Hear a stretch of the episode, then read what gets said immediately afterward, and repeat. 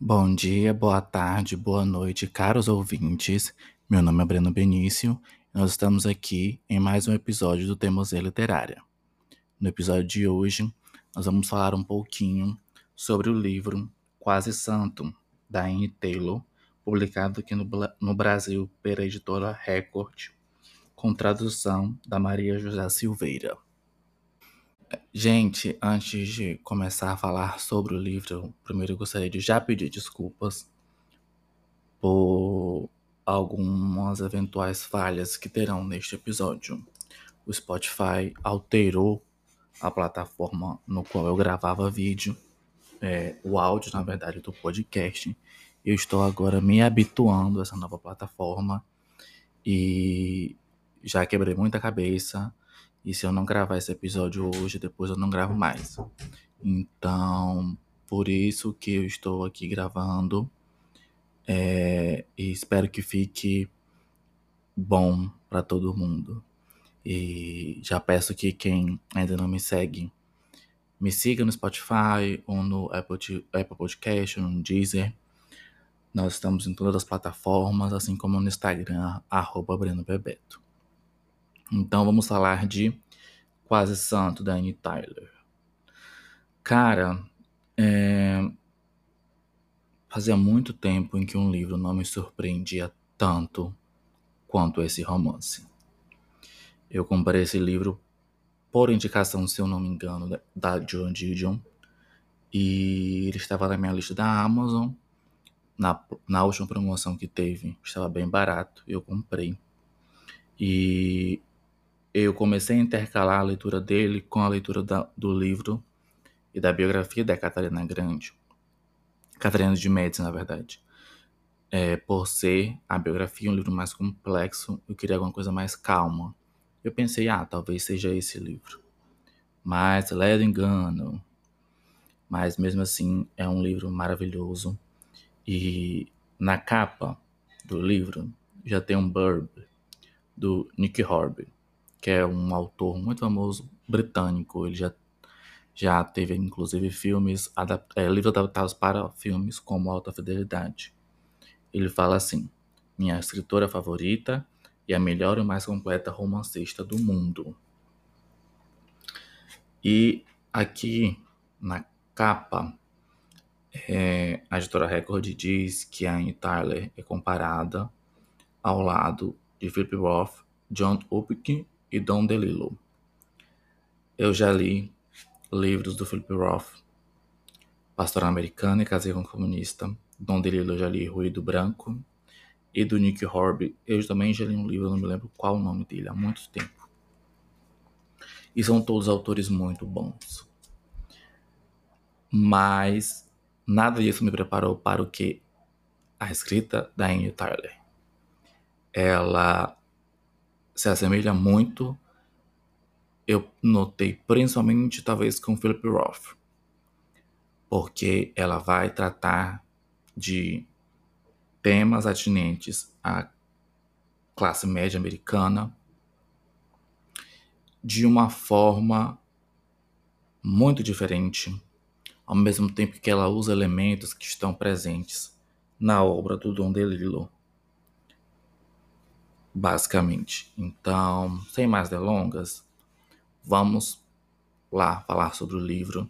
E dessa vez eu sempre dou spoiler do livro, né? Mas aqui, para falar desse livro, e para falar o que eu quero falar sobre este livro, como ele me impactou, eu vou ter que dar grandes spoilers. Então já fica o aviso para vocês. Em Quase Santa nós vamos ter a história de uma família de classe média nos Estados Unidos, formada por um pai, uma mãe, três irmãos. É, o irmão mais novo, o.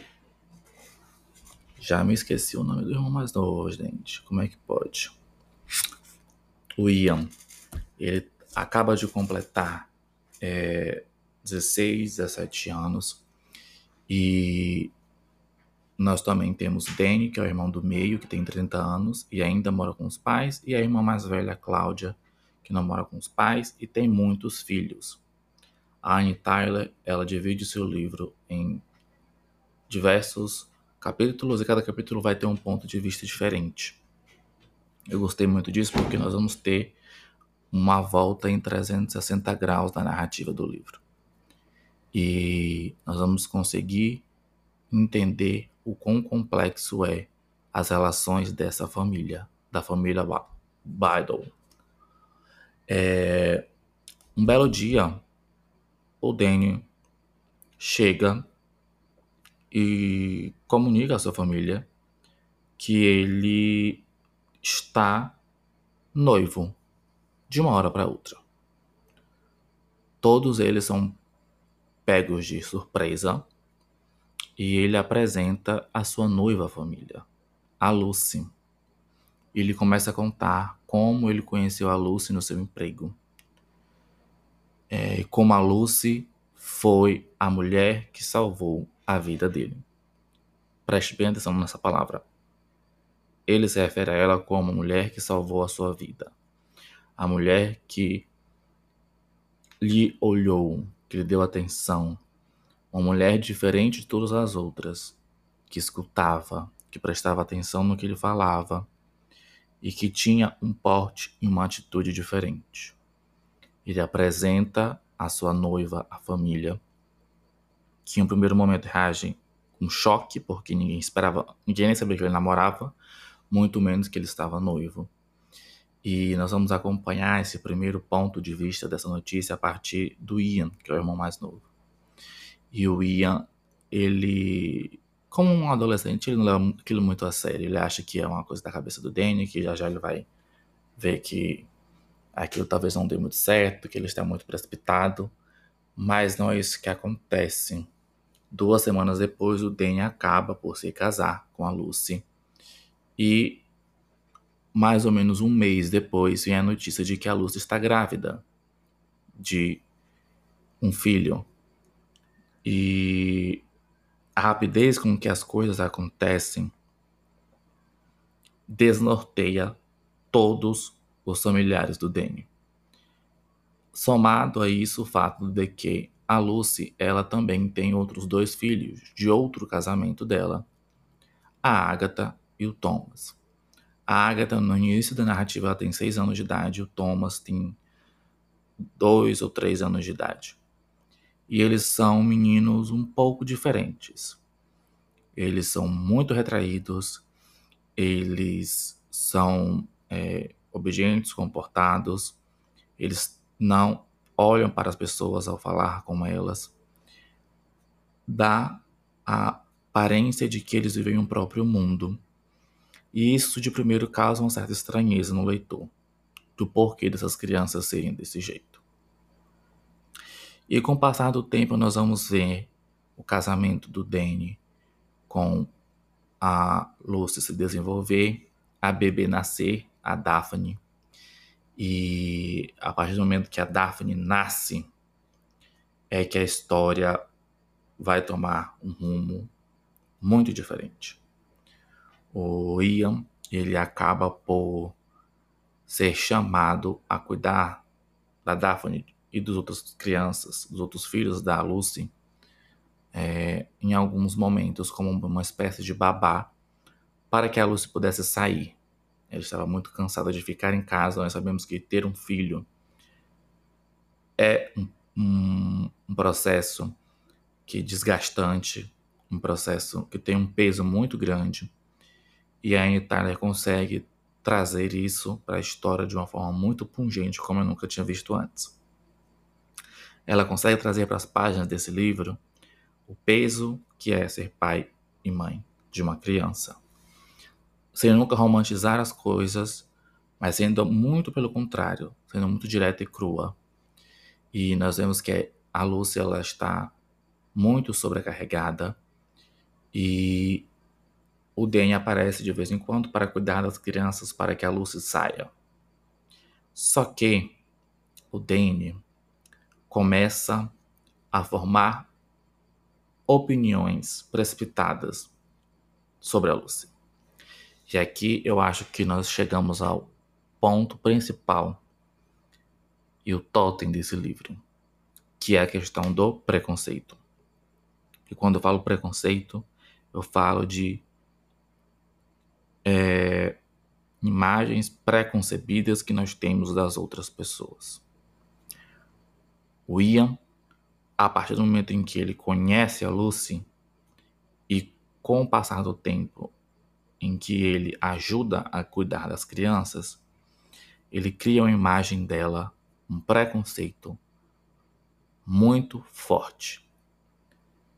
É, a Lucy às vezes chega com umas roupas é, diferentes e ela não trabalha.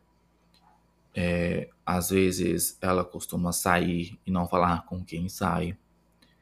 Às vezes é, ela se veste de uma forma provocativa. E o Ian interpreta isso de da forma que eu acho que talvez a maioria de nós interpret, interpretaríamos, de que ela provavelmente está atraindo o irmão dele com outra pessoa. E ele tem um estalo de que talvez, inclusive, a Daphne não seja filho do irmão dele. Porque ela nasce prematuramente, mas ela não parece uma bebê prematura. Ela não parece. Aparências. E o Ian, ele vê essas coisas, mas ele guarda tudo sempre para si. Até o momento em que a Lucy pede para ele ficar de babá. Na verdade, ela liga para a mãe dele. E a mãe dele concorda, só que nesse dia ele tinha um encontro muito importante com a namorada dele. Seria o dia D para os dois. E o Ian fica extremamente incomodado. É, ele briga com a mãe dele falando que ela não poderia ter feito isso sem autorização dele. Mas ele vai mesmo assim. E a Lucy promete que irá voltar na hora certa. Só que ela não volta na hora certa. Ela se atrasa bastante. E quem chega primeiro é o Danny. O Danny ido para uma festa de despedida de solteiro. Ele estava um pouco embriagado e o Ian pede para que ele levar para ele levá-la à sua casa para pegar é, uma coisa que a namorada dele tinha pedido. E durante esse trajeto, os dois têm uma discussão, na qual o Ian, em um ato de raiva e de externalizar é, os seus pensamentos, ele fala: Cara, como é que você não nota que a sua mulher está te traindo? Como é que você não percebe que ela aparece com, com vestidos novos, mas ela não trabalha? Que ela sai em horas estranhas, que ela se arruma demais, que nós não conhecemos nenhum amigo, nenhum parente dela. Você não acha tudo isso muito estranho? Acorda, Danny, todo mundo fala disso. E o Ian joga essas palavras, ele jorra essa raiva em cima do Danny e sobe as escadas para casa e para o quarto dele. E ao achar o que ele estava procurando, ele olha para a janela para ver se o Danny está lá esperando ele. E nesse momento ele vê o Danny ligando o carro e o dirigindo em alta velocidade e o tacando no muro. Ou seja, ele vê o próprio irmão se suicidar em razão daquilo que ele falou. E a partir disso, as coisas vão desmoronar para essa família até então perfeita. É... A perda do Danny vai causar reverberações em todos eles, principalmente no Ian após o Ian morrer, é, ninguém sabe que ele se suicidou, que ele intencionalmente se dirigiu à, à, à mureta, ao muro, conscientemente. As pessoas pensam que ele sofreu um acidente, que ele estava bêbado, e o Ian não fala para ninguém que provavelmente ele causou a morte do irmão dele ao falar aquilo de uma forma não pensada. E há um corte na narrativa, no qual nós vamos ter o ponto de vista agora das crianças, da Agatha e do Thomas, que são os dois filhos da Lucy, e não do I, e não do Daniel, que recebem a notícia da morte dele com muita tristeza. E nós vamos acompanhar através do olhar dessas crianças como a Lucy vai se deteriorando com o passar do tempo, tendo que cuidar de três crianças, sendo uma recém-nascida, não tendo parentes, ela não tem irmão nem irmã próximo, e sentindo da outra família uma espécie de incômodo muito grande, muito desconfortável, por as coisas terem acontecido tão rápido, o casamento, a gravidez e a morte do Danny, ela não chega a se integrar totalmente na família. Então, ela se sente muito só, ela se sente muito desprovida das coisas. E ela vai entrar numa espiral de fuga. E nós vamos passar a entender melhor a Lucy. É, nós vemos que ela tem um trauma muito grande em relação a perdas após a, a morte repentina do seu marido, do Danny. Ela começa a tomar medicamentos para dormir e ela faz cortes bruscos na sua renda e ela tenta arrumar um emprego. Só que quem vai dar emprego para uma mulher que tem três filhos? Ainda mais naquela época e nós passamos a acompanhar a angústia dela em tentar conseguir um novo emprego, em tentar cuidar o melhor possível das crianças, em ver como ela reage à família do Danny, que às vezes acha que ela poderia ser uma mãe melhor, mas nós vemos que ela está dando tudo de si. E ao mesmo tempo que nós acompanhamos as crianças, que veem que a sua mãe está muito fragilizada, está dependendo muito de remédios e que ela está em um, um caso depressivo típico e que ela não consegue a empatia de ninguém. E durante algum tempo ela consegue lidar com isso, a Lucy mas chega um momento no qual, por puro desespero, ela tem o hábito de, de tentar e ver no casamento e nos relacionamentos uma espécie de saída das dificuldades financeiras dela. E quando ela se vê frustrada em uma tentativa de se casar novamente, ela acaba por ter uma overdose de medicamentos e por morrer também, deixando seus três filhos ao cuidado, aos cuidados dos pais do Danny e principalmente do Ian. E nesse momento a narrativa toma outro rumo. Nós vamos ver o Ian agora lidando com a culpa e com o peso de provavelmente, porque é assim que ele se sente, ser culpado pela morte de duas pessoas. Ele se sente culpado pelo suicídio do Danny, que só ele sabe que foi suicídio, e pela morte da Lucy, que ele vê como uma consequência clara da ausência do Danny ali, de um pai presente.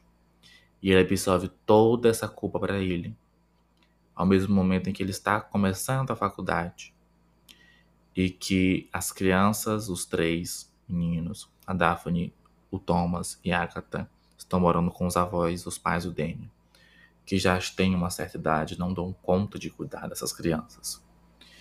E o Danny, ele se vê em um impasse a partir daí.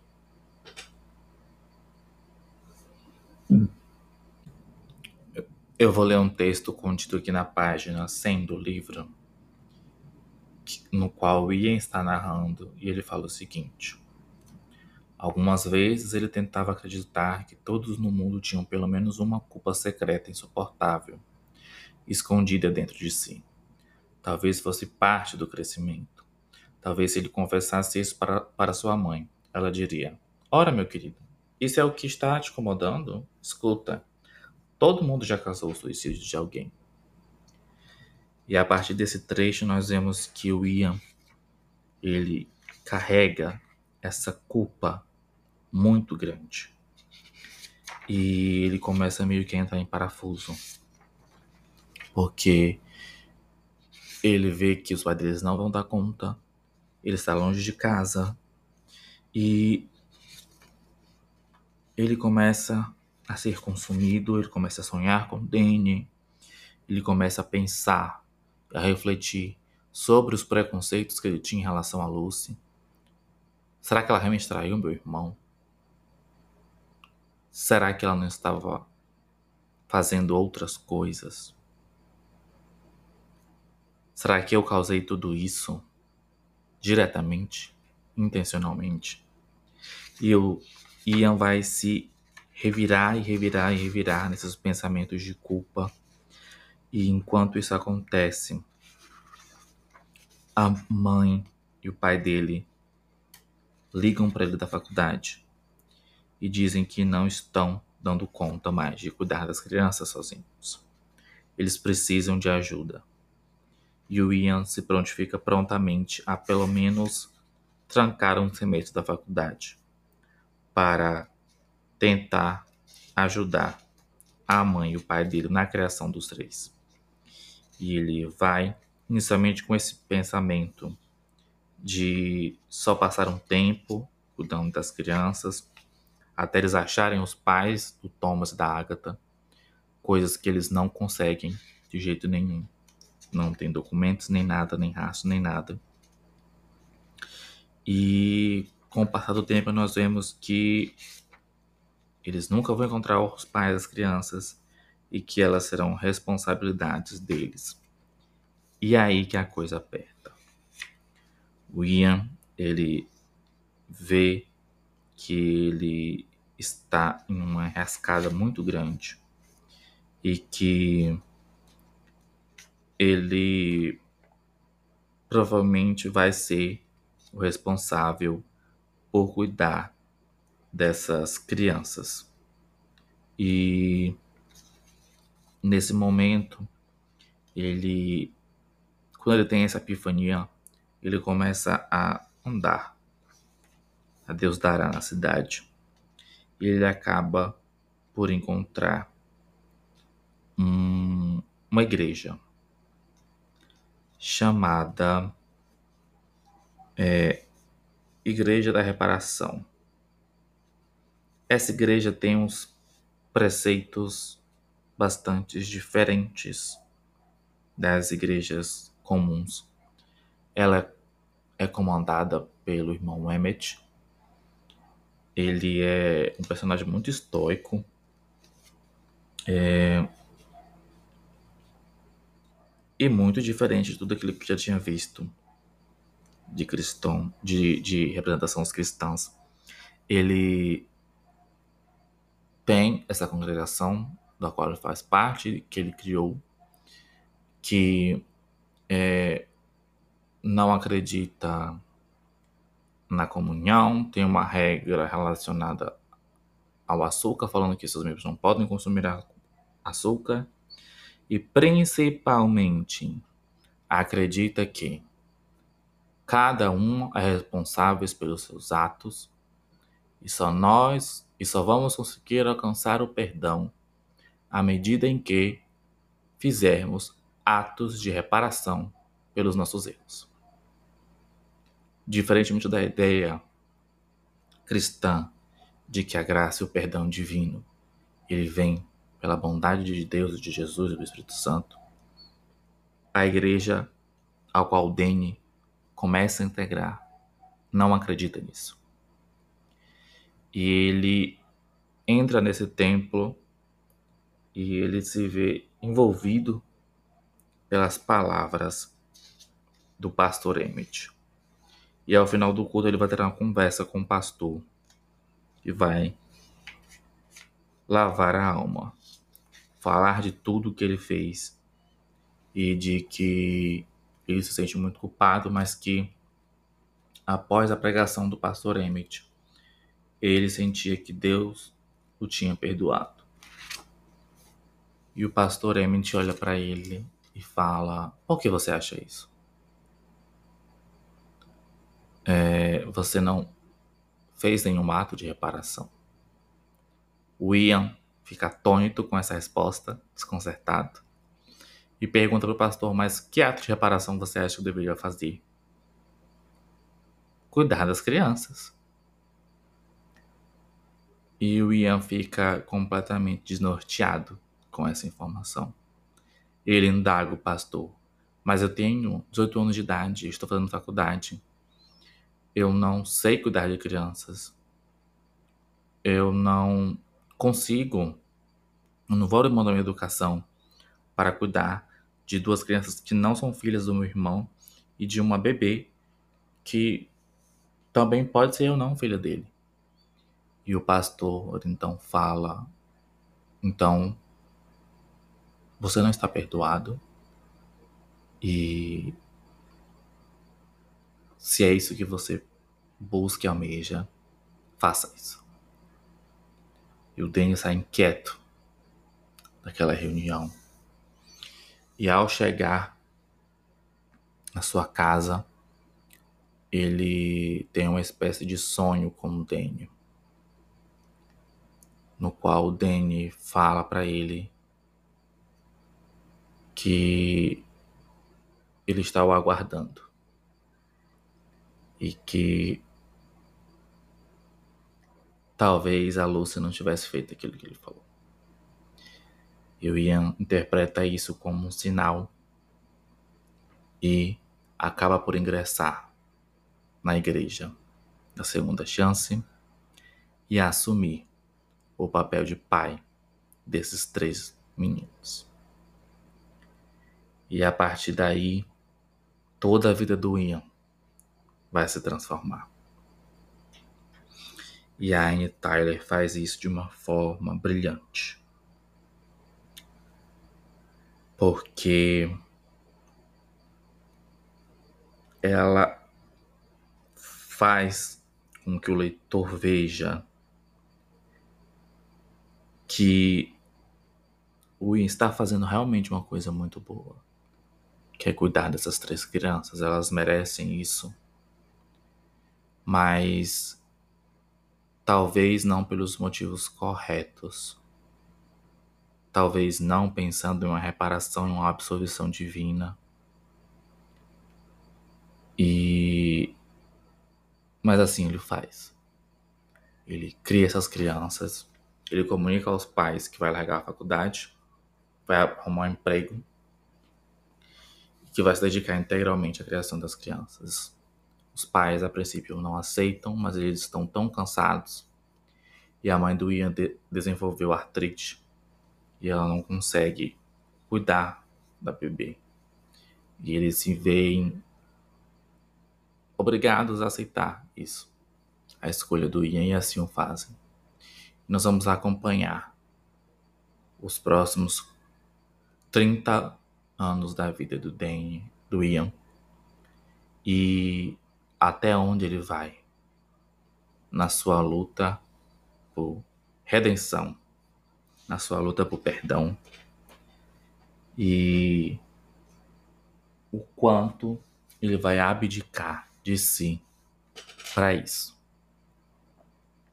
Este é um livro cheio de debates, de questões sobre religião, sobre perdão e principalmente sobre culpa. O que me fez pensar e relembrar alguns vídeos que eu assisti sobre a Maria da psicanalista Maria Homem, no qual ela falava principalmente sobre o perdão e sobre a questão do preconceito. Sobre o perdão, ela fala que Na visão psicanalítica, não se trata de um ato moral, o ato de perdoar. Não quer dizer eu estou te perdoando, eu sou melhor do que você. Mas sim de que, mas sim um grau de entendimento no qual o sujeito chega e vê que ele fez o que pôde. Todos fizeram o que puderam. Eu amei. Até onde deu, você me amou, até onde deu também. Eu fiz o que pôde, você também fez o que pôde. A desculpa e o perdão seriam parte desse entendimento de que nós fazemos tudo dentro das nossas possibilidades, dentro daquele cenário. Dentro do que nós sabíamos, de quem nós éramos, das nossas limitações, à época. E eu achei essa fala brilhante porque muitas pessoas se remoem, se remoem, se remoem, se remoem, deixam a culpa consumi-las dentro de si por não entenderem isso. Que a atribuição de culpa não leva ninguém a lugar nenhum, muitas das vezes. Essa busca por um perdão moral, ela provavelmente vai te levar para um quadro não muito bom. Que talvez a melhor razão, a melhor coisa a se fazer, no meu ponto de vista, seja tentar entender o que te levou a fazer aquilo, o que levou aquela pessoa a fazer aquilo, e entender que vocês fizeram o que deu para fazer. Seguir. Porque a vida é isso. É um completo e é um diário renovação de tudo. E sobre a questão do preconceito, do Danny, principalmente em face da Lucy, nós vamos mais para frente descobrir que era realmente completamente infundado. A Lucy, ela saía só com as suas amigas, ela, as roupas que ela ganhava, ela não ganhava, ela furtava por ter vindo de uma infância pobre, talvez por ser cleptomaníaca. E todos os preconceitos do DN sempre o levaram à ruína. Todas as suas preconcepções. E a Maria fala num vídeo dela sobre o preconceito que como o preconceito é algo burro, como nós, como seres humanos, temos essa necessidade inconsciente de colocar as pessoas em caixas, e ao fazermos isso, nós limamos toda a subjetividade do outro. E como isso sempre traz prejuízos nas nossas relações sociais, amorosas, familiares, econômicas. Nós sempre tendemos a colocar as pessoas em caixas. E ao colocar elas em caixas, nós não permitimos a elas se apresentarem para nós, se mostrarem diferente, mostrarem essa subjetividade. E nós perdemos muito com isso. Muito, muito, muito, muito. Quase Santo é uma ótima lembrança e um ótimo romance que fala justamente sobre isso. Sobre como preconceito, a culpa, eles não levam ninguém a lugar nenhum. As ações do DN a tentativa de se, de se eximir daquilo que ele fez. Proporcionou às três crianças uma criação maravilhosa, mas acabou por deixar o Ian uma pessoa completamente amarga e solitária no final do livro. E fica a, o pensamento de que talvez as coisas poderiam ser diferentes se ele tivesse tomado e feito tudo aquilo que ele fez, mas com motivação diferente, com um olhar diferente. Foi essa as inquietações que esse livro me trouxe. Fica a recomendação de uma leitura maravilhosa, fluida, de um livro muito comovente e muito bom. Ian Taylor, Tyler está na minha lista de radar. Já comprei outros livros dela, quase tudo na verdade. E é uma tendência para 2024 aqui neste canal, no Temos Literário. Semana que vem nós vamos ter três resenhas de um mesmo livro. Sim, nós vamos ter a resenha da biografia da Catarina de Médici, escrito pela Leonie Frida e publicado pela editora Planeta. Eu decidi por dividir essa resenha em três para dar conta da grandiosidade da vida da Catarina de Médici. Então, primeiro eu vou lançar um episódio falando sobre a dinastia da Catarina de Médici. Segundo, sobre a noite de São Bartolomeu e o massacre de São Bartolomeu. E por fim, um episódio falando da Catarina em si, como figura. E se você gostou desse episódio, eu peço que você compartilhe, me siga no Spotify e nas minhas redes sociais. E até o próximo episódio do Temos Literária. Um beijo, tchau.